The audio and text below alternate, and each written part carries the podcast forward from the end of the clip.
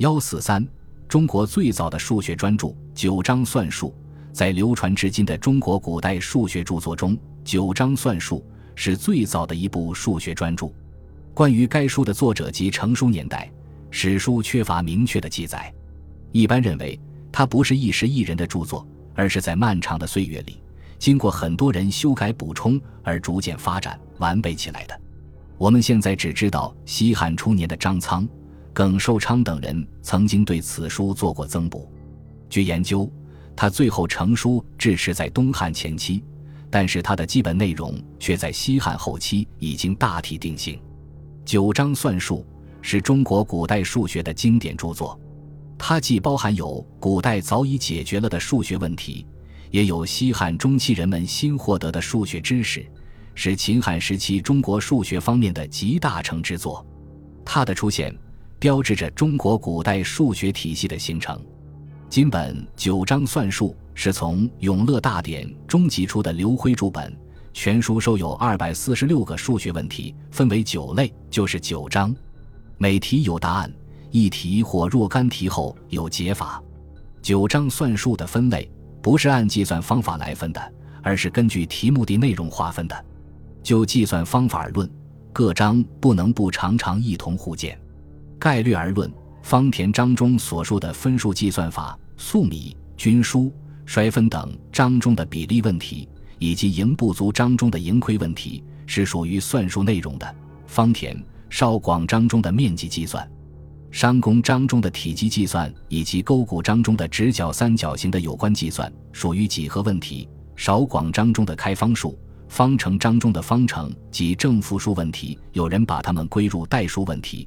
还有一些题目涉及等差级数、等比级数、矩阵等问题，其内容之丰富多彩，由此可见一斑。九章算术的第一章名为方田，这一章的主要内容是对各种田亩面积的计算，其中涉及分数的四则运算法以及为此必须使用的约分、通分法。在书中，分数的加法称为和分，运算的步骤是。母互成子，并以为十，母相乘为法，实如法而一，不满法者，以法命之；其母同者，直相从之。就是将某一分数的分子依次同其余各分数的分母相乘，作为新分子；所有分数的分母相乘，作为新分母，这叫做通分。各新分子相加，作为和之分子；新分母作为和之分母，就得到了诸分数之和。分数的减法叫做减分，其算法略。分数的乘法有两种：真分数相乘名为乘分，带分数相乘名为大广，其算法与今相同。分数的除法名为精分，运算的法则是先通分，是有相同的分母，然后按整数除法进行。例如精分第二题为：有三人三分人之一分六钱三分钱之一。四分钱之三，问人得几何？其算法是关于约分的方法。九章算术也有明确的记载：可半者半之，不可半者复制分母子之数，以少减多，更相减损，求其等也，以等数约之。可半者半之，就是首先看分母子能否用二约减，因为这最容易判断。不能被二除时，再用求等法约减。求等的方法是复制分母子之数，以少减多，更相减损。复制分母子之数，就是把分母子之数分别布在筹算板上，以少减多，是从多中减去少，即从大数中减去小数，更相减损，即辗转相减。如果分母大于分子，先用分母减分子，减一次或若干次之后，就会出现分母小于分子的情况。这时再用分子减分母，等减到小于分母时，又重新以分母减分子，这样一直进行下去，直至分母与分子相等。这个等数就是分子分母的最大公约数。所以，中国古代算术把约分叫做求等法。现代算术中，求二整数的最大公约数方法有二：一是辗转相除法，一是求分母子的公因子法。前者正是九章算术中更相减损法的演变，不过更为简单。但在当时，人们就能解决这样一些较为复杂的数学问题，还是十分难得的。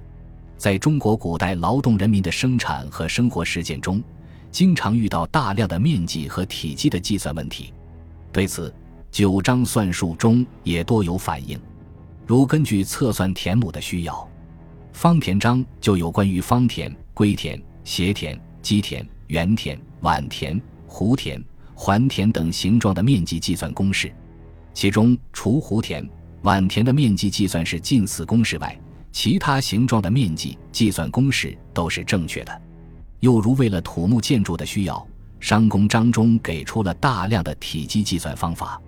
在正方体、长方体体积算法的基础上，九章算术中论述成圆、低、勾、线、曲的体积算法，还论述了方宝、元宝。方亭、圆亭、方锥、圆锥的体积算法，又论述了嵌度、养马、熬乳、线除、除盲等体积算法。对于一个较为复杂的多面体的体积计算，则采用将复杂形体当做几个简单形体计算，然后相加的方法。这种在基本形体研究的基础上，由个体求整体的方法，逻辑学称为归纳法，有人称之为出入项目原理。是我国古代数学的主要方法之一。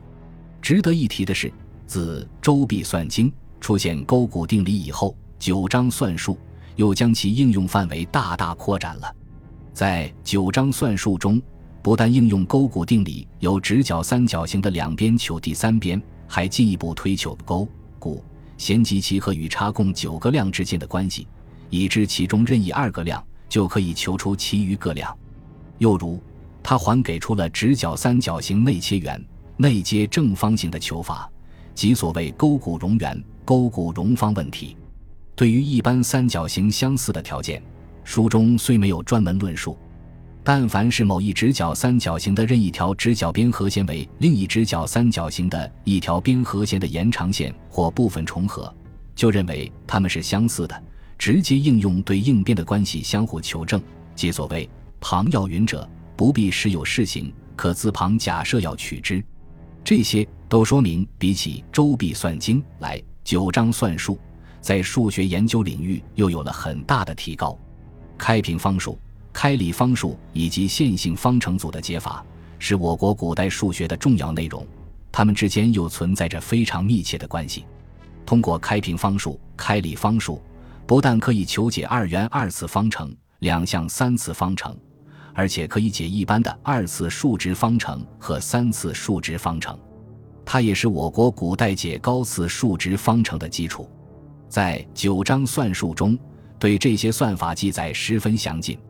开平方的根据是由正方形的面积求边长，求面积时，正方形田的面积是一边自成，那么已知面积求正方形边长时，就导致了开平方的提出。在《周必算经》中就已经有了开平方法，其中给出了一些数字的平方根，但直到九章算术才详细叙述了开方的方法。开立方法是在计算立方体边长的要求下产生的。九章算术中开方法有很高的数学水平。到十一世纪中叶的宋代，在九章阐发的开立方数的基础上，又产生了开任合次秘法，即所谓增程开方法。还创造了天元数级高次方程的解法，使我国的开方数在世界上一直处于领先的地位。欧洲直到十七世纪开立方法仍很落后，只相当于我国九章算术的水平。此外，九章算术中还介绍了许多方程组的解法。方程章中共记载了十八题，其中最高的是五元一次方程组。解法同现代数学中联立方程组的解法一样，采用的是消元法。其中用算筹解联立方程组时，在筹算盘上不算止步各项系数，而且纵列，形式与现代数学中的行列式完全相同。其计算法在行列式中也是成立的。这项成就也比欧洲数学发展水平早。欧洲直到十六世纪才有人研究三元一次方程组。有关线性方程组的理论及其解法，直到十七世纪末才建立。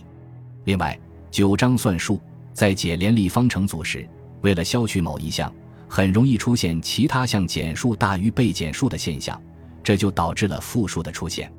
九章算术中用赤筹表正数，用黑筹表负数。正负数的加减法称为正负数，内容是同名相除，异名相异，正无入负之，负无入正之。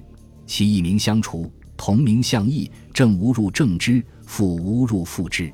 其中前四句是减法法则，后四句是加法法则。除表示减掉，异表示相加。这里不仅提出了正负数的概念，而且还给出了加减运算法则。正负数的提出是中国数学发展史上的一大成就，对数学的发展有着十分重大的意义。在世界上，其他国家最早是印度人于七世纪才最先提出负数，而在欧洲，直到十七世纪才出现了第一次较为圆满的论述负数的著作。以上只是对九章算术内容做了一个较为粗略的介绍，既不够系统，也不够全面，但是。仅凭这些，就足以说明他在中国古代数学发展史乃至世界数学发展史上的重要地位。也正因为如此，所以在九章算术出现后，历代数学家有不少人曾经对他进行多次注释，并被封建政府规定作为进行数学教育的教科书，名列于《算经十书》之中。此书还流传到朝鲜和日本。对朝鲜和日本古代数学的发展也起了积极的推动作用。现在，此书已被译成俄、德、日等多种文字出版，受到了各国学者的重视。